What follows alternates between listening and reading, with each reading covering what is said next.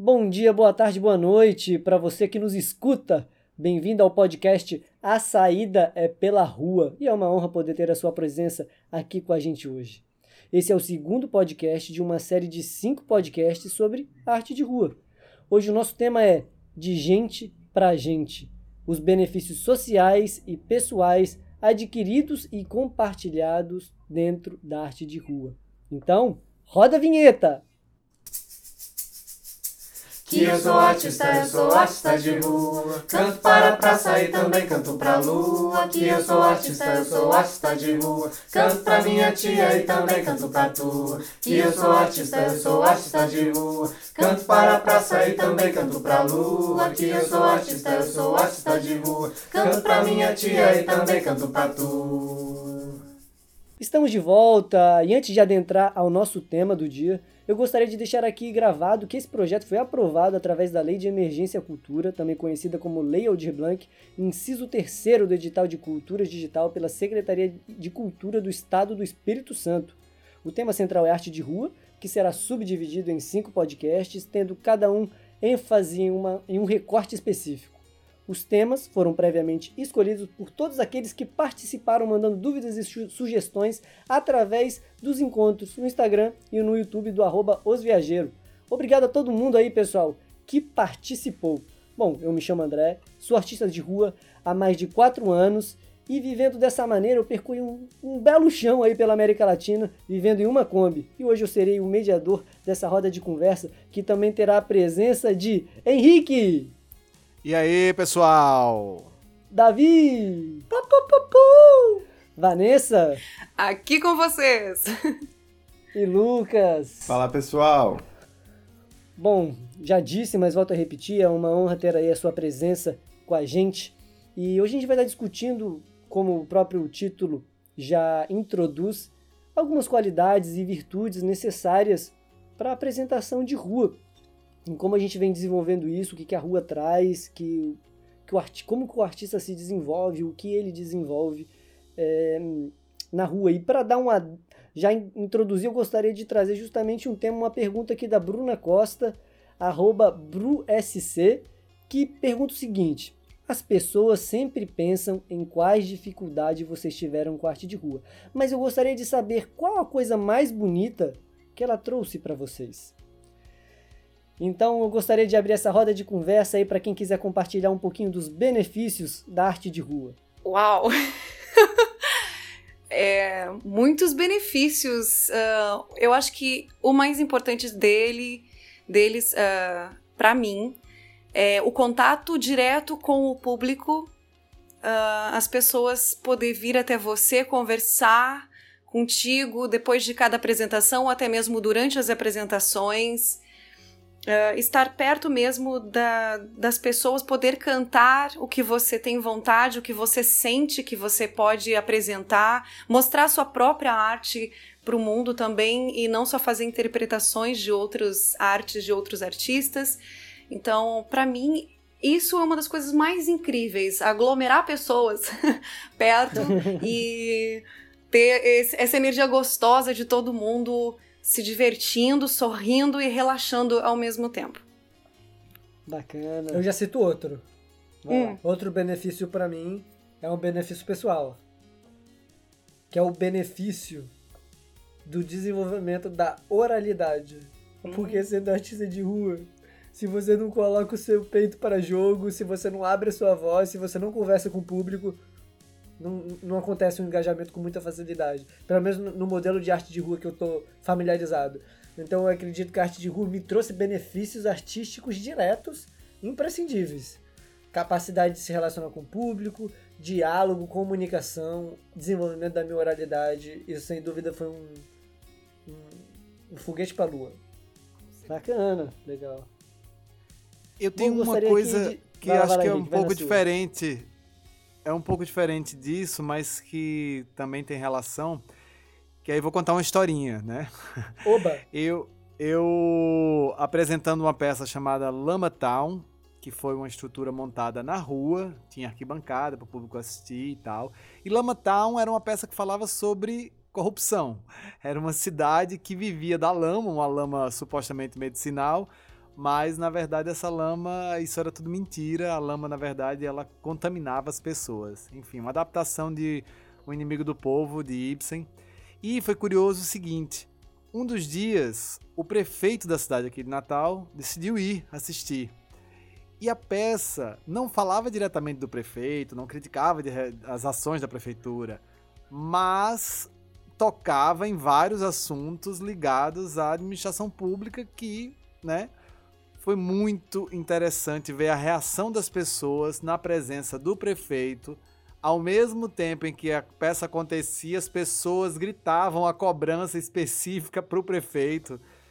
E isso gerou depois, eu fiquei sabendo, uma reunião com os artistas para ouvir de fato é, o que a gente teria de proposta de política pública que até então não era escutado do artista, né? Se escutava muito de produtores, gestores, mas do artista em si não escutava. E a gente ficou sabendo que foi depois dessa presença do prefeito sendo bombardeado pela população ali, mediado pela obra de arte, né, pela peça. E eu acho que isso nada mais acho que um benefício direto assim de mediação do diálogo do poder público com o povo, né? Henrique, gostaria de interromper as palmas, que o Henrique traz justamente é, essa, essa importância no, na crítica social através da arte, né? Muito, muito bacana. A arte sendo como um, um utensílio, uma ferramenta. Uma navalha. Para as mudanças e botando o dedo na ferida, né? De uma maneira, imagino, que a gente não viu, mas imagino que tenha sido uma maneira bem bonita, bem artística, bem complexa. E valeu aí pelo seu compartilhar. E dentro desse compartilhar de beleza, de complexidade, tem uma pergunta aqui, que é a pergunta do Otávio Miranda, que ele pergunta o seguinte: precisa ser profissional para fazer arte de rua? E é a pergunta do arroba Otávio Mirando de, Otávio Miranda de X. Otávio, muito obrigado. E eu acho que eu gostaria de usar essa pergunta aqui para justamente argumentar sobre é, essa beleza, que é um outro benefício que eu vejo também da arte de rua, que é justamente a, a democratização da presença do artista sem ter a exigência, seja de um diploma, seja até de um nível, de um certificado, coisas que a gente não encontra muitas vezes em outros lugares. A gente tem outros formatos de, de arte que, enfim, até aceitam é, for, é, artistas, de uma maneira geral, que não tenham uma carreira acadêmica específica, que não tenham seus diplomas, seus certificados, mas obviamente exigem dele um nível técnico muito grande. Mas a arte de rua, por não ser paga, por não ser contratada, não existe nenhuma exigência quanto quanto à técnica. Obviamente que isso não impede do artista ser, ter uma boa técnica e estar tá estudando, se dedicando. Mas não é um, não é um requerimento. E para isso eu gostaria de contar uma história para ilustrar bem. Eu estudava geofísica em Niterói, como eu disse anteriormente, na real, no, no outro podcast. E eu tinha uma dúvida. Eu estava aprendendo saxofone, eu tinha três meses de saxofone. Três meses de saxofone e uma história muito limitada com música. Sempre fui um zero esquerda de, na música. Eu era, inclusive, aquele cara do parabéns que cantava parabéns pra você. ah, meu Deus. Sempre, sempre, tem, sempre tem essa criança. Essa criança que não tá fazendo a melodia certa, que tá batendo palma nos compassos errados. Eu era essa criança. Eu e meu irmão, inclusive, eu tô aqui para denunciar ele também. Se ele falar que não era essa criança, eu tô aqui para testar que ele também era essa criança. A gente não teve contato com música, não tinha um uma boa percepção melódica, não tinha uma boa percepção rítmica para vocês entenderem que era esse cara que estava estudando saxofone por três meses. E eu, no alto assim da minha curiosidade, da minha irreverência e talvez até da minha audácia, pensei o seguinte: bom, estou pensando em largar a faculdade e eu digo para mim mesmo que eu quero viver desse negócio de arte, mesmo sendo muito ruim no que eu faço. Eu tinha, obviamente, uma ideia de que se eu estudasse eu poderia, obviamente, melhorar cada vez mais, mas nesse atual momento da minha vida era realmente muito ruim. E eu, eu tinha três músicas mal ensaiadas, mal gravadas, fora do tempo, desafinadas, que era Anunciação, é, Suíte de Pescador, do Dorival Caymmi, e uma outra, ah, Pink Panther, a Pantera Cor-de-Rosa. Eram essas três músicas. E eu, eu me propus o seguinte: eu vou para Barcas, isso era Niterói, e de Niterói para o Rio de Janeiro tem alguns meios de transportes. Uma dessas é as, são as barcas, as barcas que levam as pessoas de uma cidade a outra, através da Baía de Guanabara. Isso tem um trânsito muito grande de gente. Eu falei, eu vou fazer um teste. Eu vou para as barcas, vou levar o meu saxofone e vou ficar tocando as músicas que eu sei tocar, que de certa forma era até uma arrogância porque eu nem tão, nem sabia tocar elas. Elas estavam inacabadas, enfim, não, se tinha algum percussionista me acompanhando, ele ia perceber claramente que eu não estava tocando no tempo. E foi com essa audácia que eu fui justamente para as barcas e toquei. E o resultado para mim foi muito incrível, porque em 40 minutos tocando eu fiz 40 reais.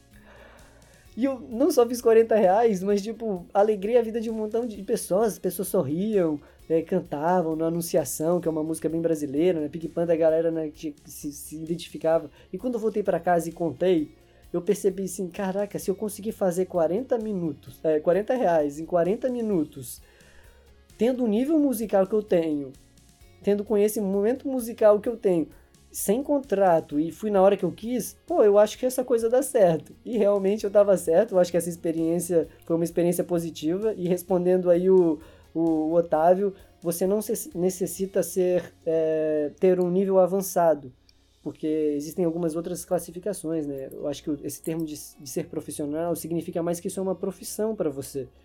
Então, eu acho que, que você talvez tenha querido, que é, tem, sua intenção de perguntar tenha sido mais se você precisa ter um nível muito avançado. Você não necessita ter nenhum nível é, técnico para estar na rua, mas se isso for a sua profissão de alguma maneira, você já está tocando profissionalmente. então acho que isso é um outro ponto legal da arte, que é a inclusão né, dos diferentes níveis técnicos. Isso é muito bacana. E quanto mais você se apresentar, quanto mais você uh, trabalhar em cima disso, melhor você vai ficando, né? Porque nada melhor do que estar tá todos os dias ali uh, trabalhando uh, o seu desenvolvimento. Isso é incrível. Se você ainda não é, Até você por... pode vir a ser. Sim. Até porque praticando algo todos os dias, piorar é muito difícil. Exato. Olha que eu não duvido, hein? Para algumas coisas eu sou péssima. Muito bom. E bom, é, nesse gancho, eu gostaria assim de também de, de, de, aceitação, de técnica. Eu gostaria aqui de trazer a pergunta do Fabrício Pianca. Grande Fabrício, muito obrigado. É o arroba Fabrício no Instagram. E ele pergunta o seguinte: como as pessoas têm aceitado a arte de rua hoje? Eu gostaria de responder essa. Elas não aceitam porque não tá tendo arte de rua.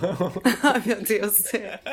É que hoje são diferentes hoje, né? Tem o hoje pandêmico e tem o hoje antes da pandemia. Eu acho que são diferentes realidades. E tem o hoje no futuro, quando as pessoas vão estar escutando isso, né? Você é, aí do futuro, pós-pandêmico. E aí, tem arte na rua onde você está? É. Inclusive, esse cenário de pandemia e pós-pandemia, a gente vai estar discutindo de uma maneira mais profunda no quarto e no quinto podcast. Então, se você tem interesse nesse tema, fica aí mas realmente é um tema muito complexo. E eu gostaria assim de, de abrir espaço para escutar vocês, como vocês sentem que a, a, aceitação da arte de vocês na rua? Então, é, eu acho que o povo ama, é, o povo recebe muito bem, como eu já havia falado no outro podcast, e se você, o povo sentir que está vindo de coração, você não precisa nem se preocupar com o dinheiro eu mesma, eu apresento o mesmo trabalho, o mesmo show. E já aconteceu com o mesmo show eu tirar quase nada na rua num dia e com o mesmo show no outro dia tirar mais do que eu já tinha ganho em alguma outra vez.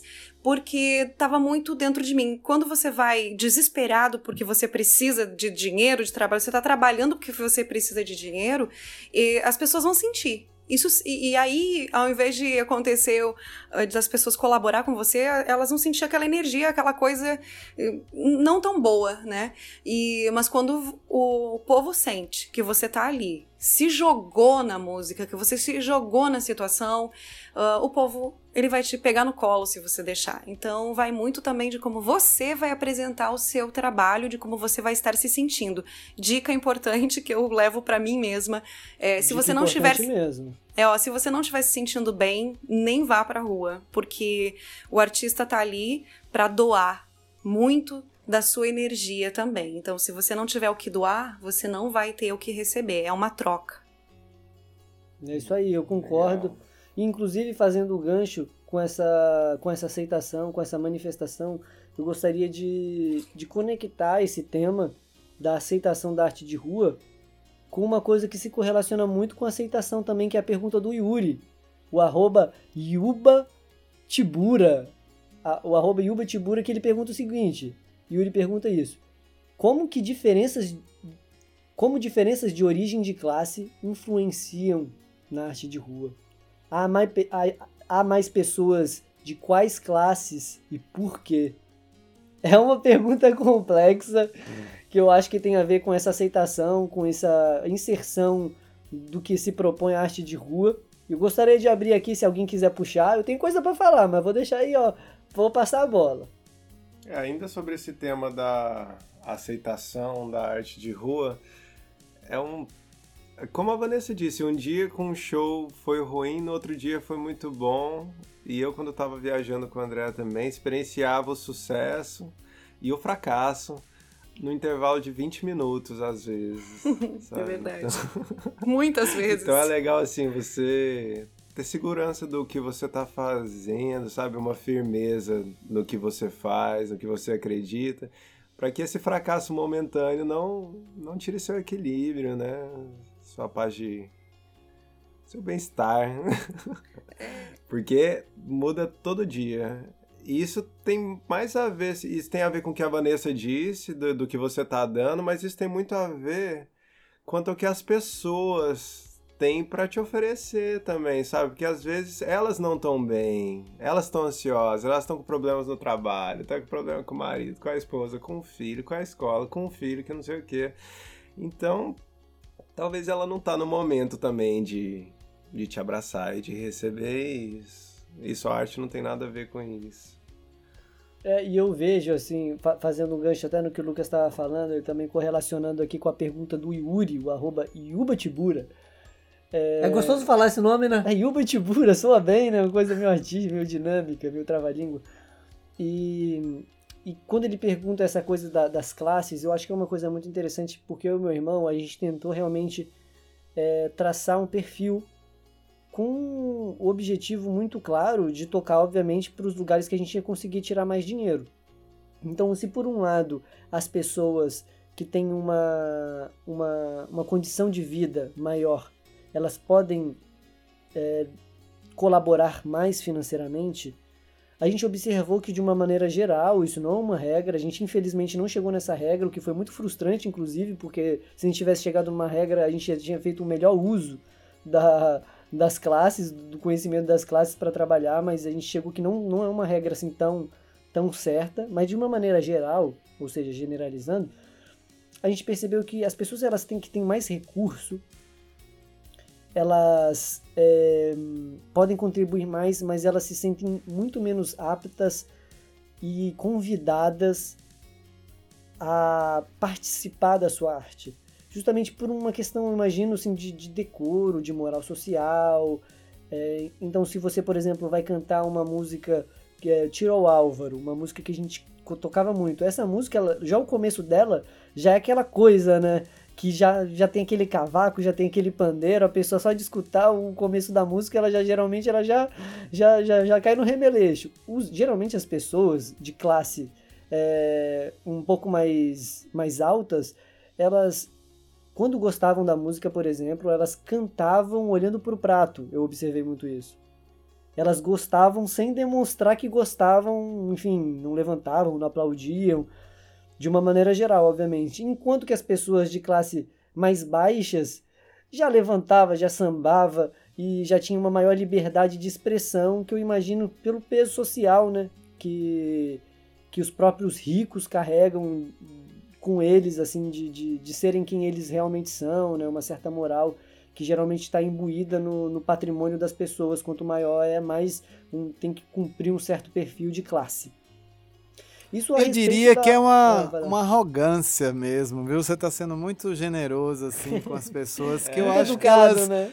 elas carregam, é, infelizmente é isso que a gente vê, que as pessoas que poderiam ter acesso à educação formal, de forma mais facilitada, vamos botar dessa forma, né? elas, na verdade, são as menos educadas. Elas são. É, elas não têm essa empatia.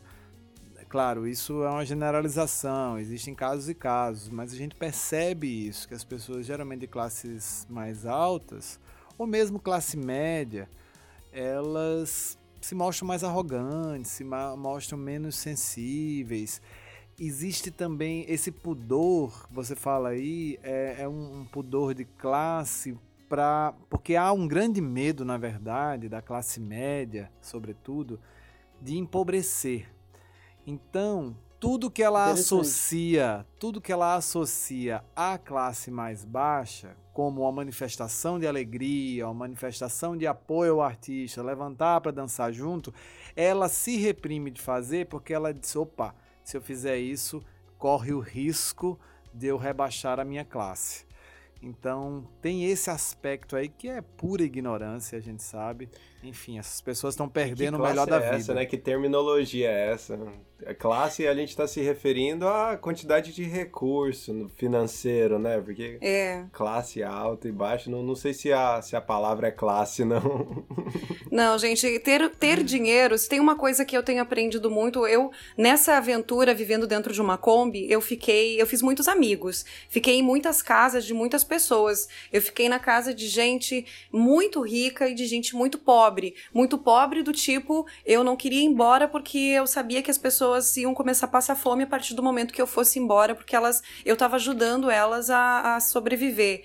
E tão ricas a ponto de chegar num lugar em que na garagem tinha um Jaguar, uma moto, sei lá das quantas, e o cara tinha um, um aviãozinho que levou a gente para passear, inclusive para mostrar. Então, assim, eu conheci é, eu andei dentro da casa, entrei dentro da casa de todas as classes sociais e eu vou dizer, gente, que na rua quando aparece um, alguém que supostamente tem um poder aquisitivo maior, ele quer comprar você. Ele quer comprar você e ele quer, ele quer mostrar para todo mundo que tá ali que ele pode te contratar. Mas o pode te contratar dele é no máximo te dar 250 miseráveis pila. Que muito obrigada para cantar no seu churrasco chato pra gente chata que vai estar tá tomando um vinho chato tá? Que, então, assim, não. Uh, eu prefiro, sinceramente, se nós estamos falando aqui de arte de rua, eu escolhi a rua. Sabe, eu escolhi porque eu já tive em todas, eu tive dentro da TV, eu gravei programas, eu tive, eu, eu enfim, eu escolhi a rua. Eu prefiro a classe mais humilde, a galera que tá ali na rua, como por exemplo um dia em Barbacena, Minas Gerais, eu cantando, eu lancei um negócio uh, de assim, eu, eu coloquei primeiro preço no meu CD. Aí eu descobri que não podia ter preço. Para que ter preço? A pessoa tem que pagar o quanto ela pode pagar. Então, eu coloquei, eu falava no microfone: Senhoras e senhores, fique à vontade. Se você gostou da nossa música, colabore na cartola e, tem, e leve o, um CD. E nisso, vinha a gente botava 10 centavos e levava um CD, 50 centavos, 2 reais, 5 reais, 20, já caiu nota de 100 muitas vezes. E teve uma, um fato muito curioso. Um senhorzinho chegou para mim e pegou, botou assim, dois reais na cartola e pegou um CD. Ficou, foi para longe, ele tava com roupa uh, de uh, gari. Foi para longe, ficou observando, ouviu mais uma música, olhou assim, foi lá, botou mais dois reais, pegou mais um CD. Aí na terceira vez ele viu assim, ô oh, moça, me desculpa mesmo, mas é que esse aqui eu vou dar pro meu compadre e eu gostei tanto da música, mas eu só tenho esses seis reais. Aí eu fiquei, gente, tão feliz, porque com seis reais ele comprou um CD para ele, um para mais alguém e esse pro compadre. Então, assim, uh, essa humildade, meu Deus, eu teria dado de graça, como já aconteceu várias vezes. A gente, a pessoa vinha, ah, eu queria tanto, mas eu não tenho nenhum centavo. Eu pegava o CD, ó, pode levar, vai lá, leva. Então, esse tipo de coisa é riqueza para mim, sabe? E sempre uhum. que aparecia alguém ah, nossa, vocês cantam muito bem. Nossa, eu vou contratar vocês para a minha empresa. Ou, ah, tá. Qual, qual, é o valor, então, do cachê de vocês? Ah, para deslocamento, aquela coisa toda, eu cobro dois mil reais. Ah, não. 250. Então, não, obrigado, tô aqui tocando. Em vários dias aqui tocando na rua, eu tiro esses dois mil. Valeu, tchau, fica feliz lá. Desculpa o desabafo, mas é assim mesmo, gente. É a minha realidade. É, isso aí. E, cara, eu gostaria de, de fazer um gancho, já que a gente tocou nesse assunto de classes, né? Gostaria de compartilhar uma experiência que eu tive agora no Peru, começo desse ano. Eu tava fazendo música com com, com meu amigo Nath do Equador, a gente tocava músicas equatorianas e a gente cantava e eu acompanhava ele no pandeiro, ele no violão.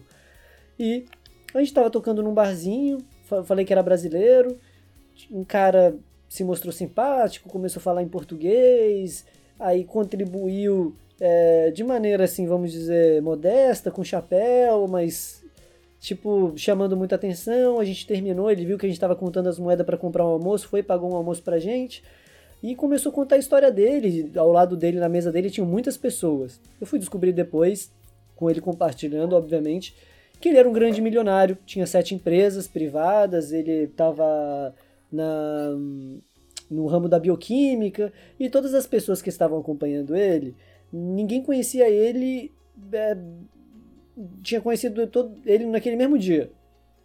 E ele estava, obviamente, pagando cerveja, pagando coisa para todo mundo. E o que eu percebi logo é que ele necessitava de muita atenção. Então percebi por ele ser rico, ele tinha dinheiro para comprar a atenção das pessoas através de produtos. E estava comprando a minha, parcialmente, né? Aí acabou meu, meu almoço, eu fui me despedir, ele falou, não, toma um suco de. toma uma cerveja. Eu falei, olha, eu não tomo cerveja, não tomo água, então toma um suco de mamão, e paga um suco de mamão, então tomando um suco de mamão. Terminou o suco de mamão, eu falei, olha, eu vou embora. Ele, não, você não quer? Eu falei, olha, tá de boa, obrigado, valeu. E fui embora. Junto com meu amigo. E o dia passou algumas horas e no mesmo dia, olha só que coisa interessante, no mesmo dia, aí era o pôr do sol, a gente estava se eu tava me preparando, inclusive, para estudar Doralice do, do João Gilberto. Eu tinha baixado a partitura, falei, não, vou estudar essa bossa nova, que eu estava muito viciado em Doralice, Doralice, Doralice, bem que te disse. Era uma coisa que eu estava intenso. E é, chega justamente, se aproxima o Ike. O Ike é uma terminologia que a gente usa para guerreiro, que a gente começou apelidando ele carinhosamente, que era um catador de, de era um reciclador ele catava garrafas o dia inteiro e ele nos convidou para sua casa. Ele gostava muito de viajantes, ele também era artesão, ele fazia pulseiras. Ele convidou a gente para sua casa e ele foi, a gente foi carregando com ele, acompanhando o trabalho dele, um pouco até de noite, até a casa dele que ficava muito longe. Ele passava o dia inteiro catando, reciclando e fazia cerca de 9 sólidos, cerca de 15 reais, ou seja, uma quantia muito, muito baixa, muito pequena. E na casa dele, ele nos convidou para jantar. E, cara, a gente entrou na casa dele, ele catava lixo, a casa dele era só lixo, entende? Era uma montanha de lixo de um lado, uma montanha de lixo de reciclagem, de maneiras gerais, né? Mas já tava tudo tão bagunçado que você já não conseguia entender mais qual era a reciclagem de quê. E, tipo, ele não tinha talheres, usava como vasinhos de plástico no lugar dos pratos. É, enfim, as mesas eram improvisadas com, com, com potes de plástico de margarina, esses grandes. As cadeiras, você via que era cadeira do lixo, porque ele pegava uma parte e remendou com, com uma, uma garrafa de outro canto. Ele era muito simples e ele só tinha duas bananas duas bananas e um, um, um, liquado que ele fez, é tipo uma batida né, de, de, de, geleia que ele fez pra gente e adoçou com, com, com o que a gente chama de rapadura. Cara, tipo, mais do que uma simplicidade, uma pobreza, né? Geralmente a gente usa a palavra simples, mas ele não era só simples, ele era muito pobre. Ele não tinha água encanada, ele não tinha energia, ele não tinha nada, a casa dele era um lixo, ele era catador de lixo. E a gente saiu, saiu muito impactado, né? Primeiro com, com a vida dele, né? E um cara muito consciente, um grande irmão. Inclusive depois a gente gravou um documentário com ele que eu espero em algum dia editar. E mas mais do que isso, com esse contraste de, das duas realidades. E foi muito interessante que eu cheguei na seguinte conclusão. Esse cara, esse milionário, no começo da, da no, no, horário do almoço que nos convidou para almoçar, realmente ele, ele nos deu muitas coisas. Ele pagou almoço, ele contribuiu com chapéu, ele deu suco de, de, de papai, né, de mamão, pagou cerveja para o Nátio, que era o meu amigo, enfim. Mas isso para ele não significava nada nem mesmo um trocado, nem mesmo um centavo. Ele era multimilionário e tinha sete empresas privadas. Mas, em contrapartida, materialmente, esse outro senhor, o Ike, ele deu pra gente duas bananas e cozinhou duas bananas com uma água de procedência duvidosa que a gente ficou até meio receoso de tomar. Mas cozinhou duas bananas e nos convidou também a tomar um pouquinho de gelatina que ele fez na hora. E isso para ele era praticamente tudo que ele tinha. Então, materialmente, a gente poderia falar que um deu muito mais que o outro, né? Mas considerando o aporte e a sensação realmente de doar, de estar presente, é, é, é disparavelmente discrepante a diferença de contribuição de um para o outro. E nesse dia eu percebi realmente que as pessoas mais humildes, elas compartilhavam tanto, tanto, tanto, que às vezes compartilhavam tudo que tinham. Essa é a história. Uau! Chocante. Bonita, né? Muito linda, muito linda. Sim, e bom, alguém quer compartilhar alguma coisa mais sobre classes? Vocês enxergam alguma diferença, pessoal, nos artistas de rua? Se eles são de classes mais altas ou mais baixas? Que eu acho que a pergunta dele ficou meio ambígua. Não sei se ele. É, como diferenças de origem de classe influenciam a mais pessoas, de quais classes e por quê. Acho que ele também queria. Estava perguntando no sentido de, de que tipo de artistas estão presentes na, nas artes de rua. Vocês gostariam de ter alguém tem alguma visão para compartilhar? Uh, na verdade, eu, da minha história, né, da, do, da minha experiência, eu não conheci muitos outros artistas de rua. Sinceramente, eu não vejo muito arte no, de rua no Brasil.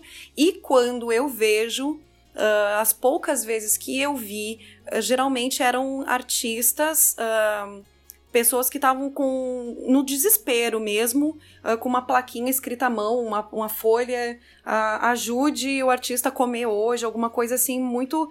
Não era naquele estilo, vamos levar arte, levar música, era mais uma forma de pedir, como se estivesse pedindo por dinheiro, só que através de uma música. Então, uh, eu infelizmente já vi muito, muito disso pelo Brasil afora, é uma coisa que cortava meu coração. E então assim, eu não tenho muito a acrescentar nesse sentido. Já em outras cidades, uma única cidade que eu posso dizer para vocês que eu conheci todos os estilos de músicos de rua foi Juiz de Fora em Minas Gerais. Minas Gerais é um, é um, estado muito rico em arte, né, musical. Uhum. E em Minas Gerais eu vi muito artista de todos os tipos de orquestra, galera com contrabaixo uh, de orquestra na rua, com violinos, uh, dançarinos, uh, enfim, de todas as artes. E aí, nesse sentido, nessa história, não tem, assim, uma classe social, né, tipo, abrangente, assim, é Desculpa, não é a palavra, perdi a palavra agora, mas enfim, mas é um, um definida, definida. É, é, mais abrangente, são mais. Uh, todos os tipos de pessoas estão ali, todo mundo tocando, todo mundo trabalhando, se divertindo com aquilo que ama fazer, né? Então, em Juiz de Fora eu vi muito disso. Aí não sei da, da experiência de vocês, vocês que percorreram também outros caminhos.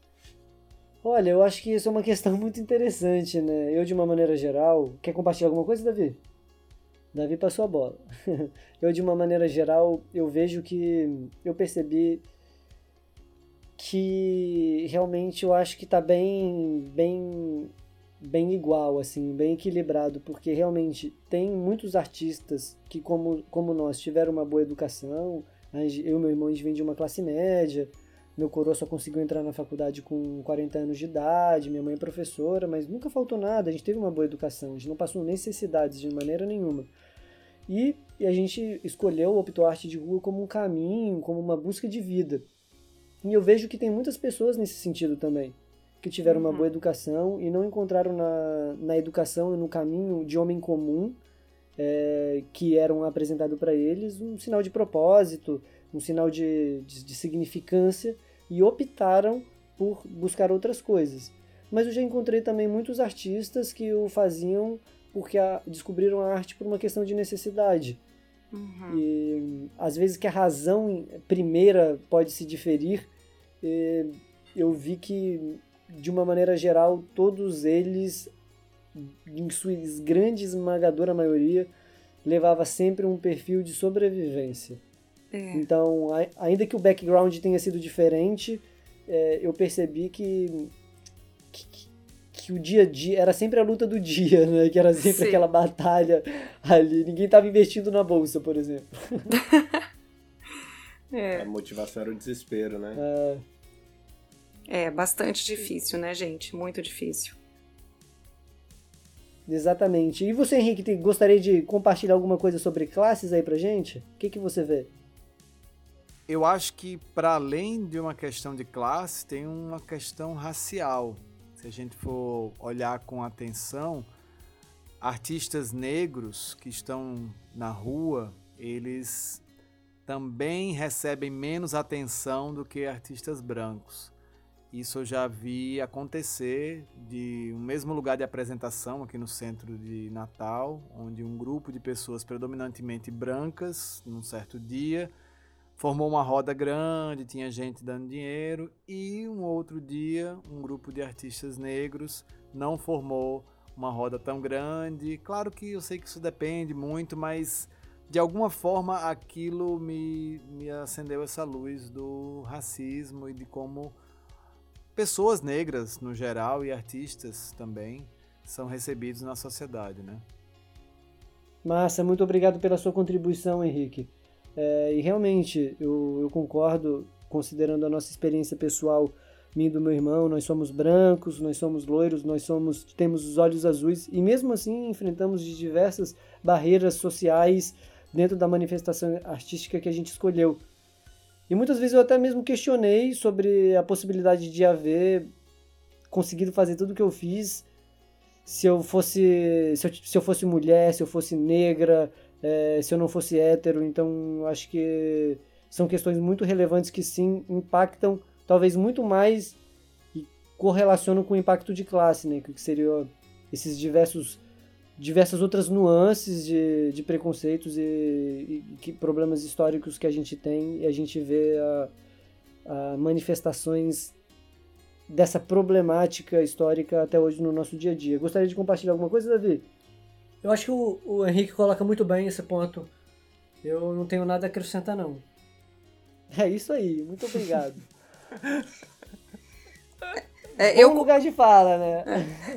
Eu, como mulher, percebo que eu tenho a sorte de estar junto com o meu companheiro, que tem dois metros de altura, e isso facilita muito a vida para mim.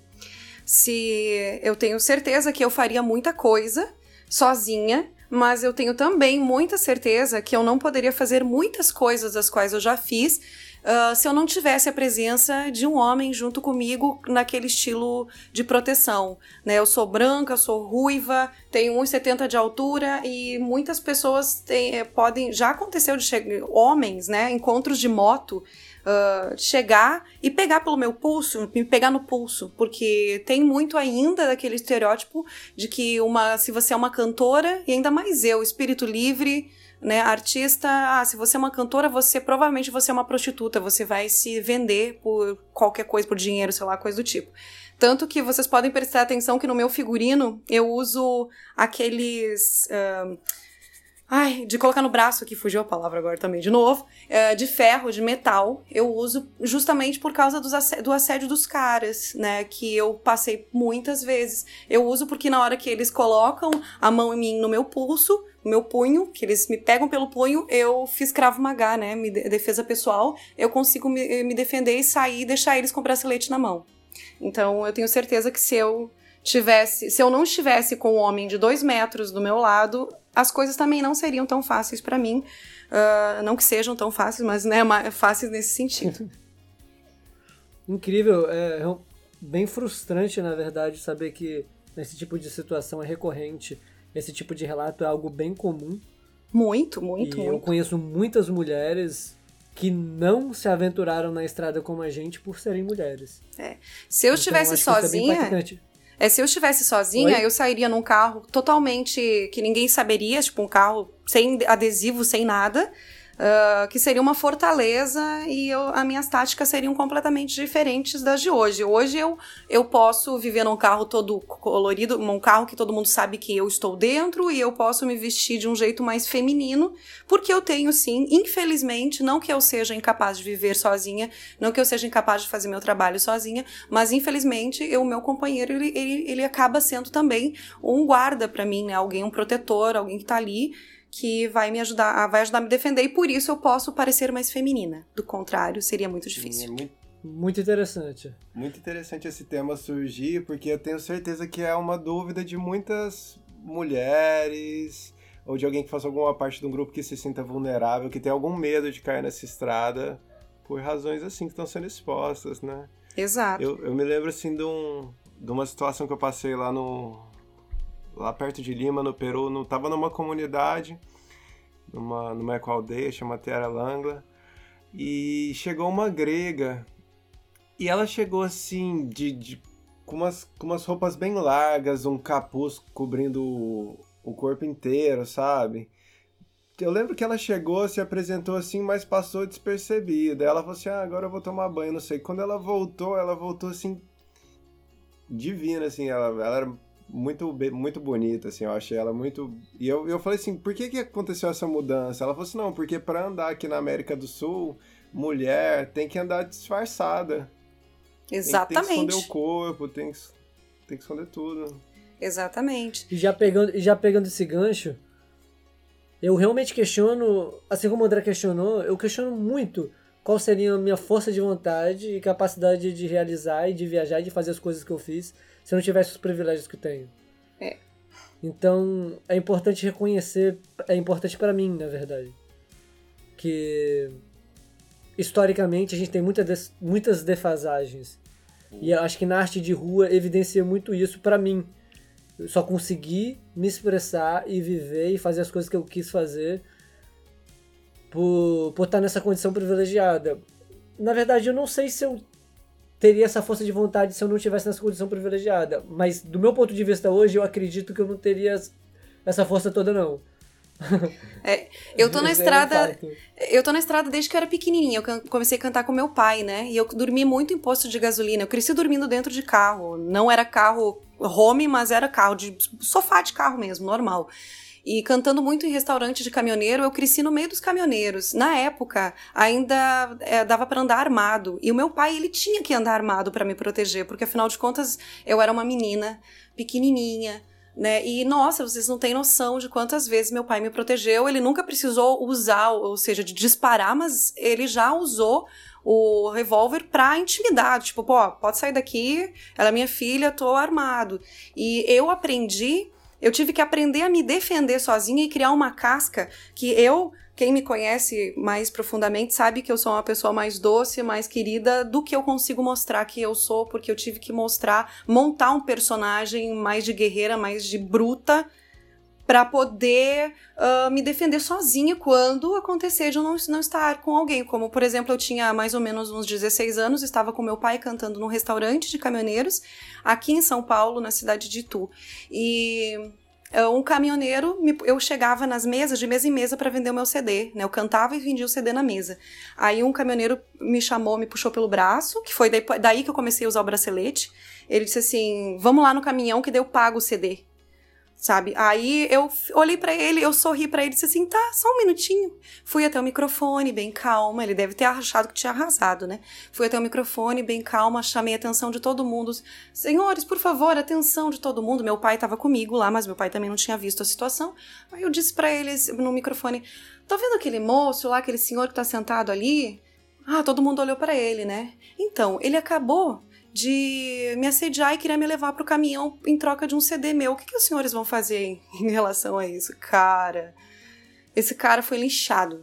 Foi jogado para fora do restaurante e o dono do restaurante disse que ele, se ele botasse os pneus do caminhão lá e não ia ficar vivo para ver a história. E, então, assim, mas eu tive que ter essa atitude também. E isso eu tinha 16 anos. Né? Então, assim, Uau. eu virei uma, eu virei uma bruta, sabe, para poder ah, me defender.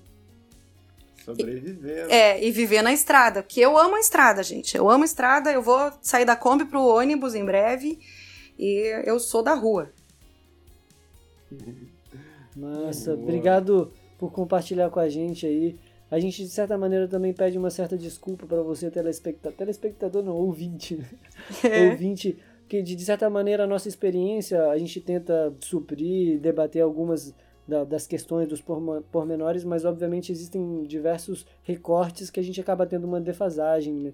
Às vezes um recorte de classe, um recorte de gênero, um re- recorte étnico. Então, tipo, a gente pede desculpa caso a gente não, não, não consiga suprir toda, todo esse debate pelas nossas próprias limitações.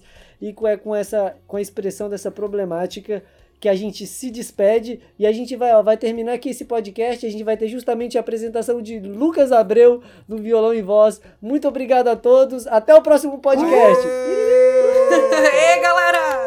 Valeu!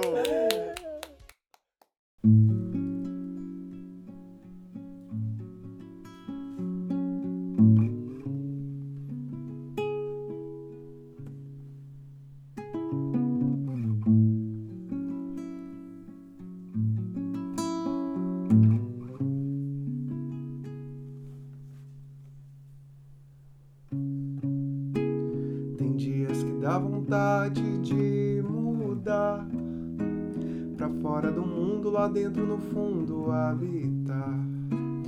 Fecho meus olhos, não vejo outros corpos me visitar. Imerso, profundo, atento e mudo a me observar.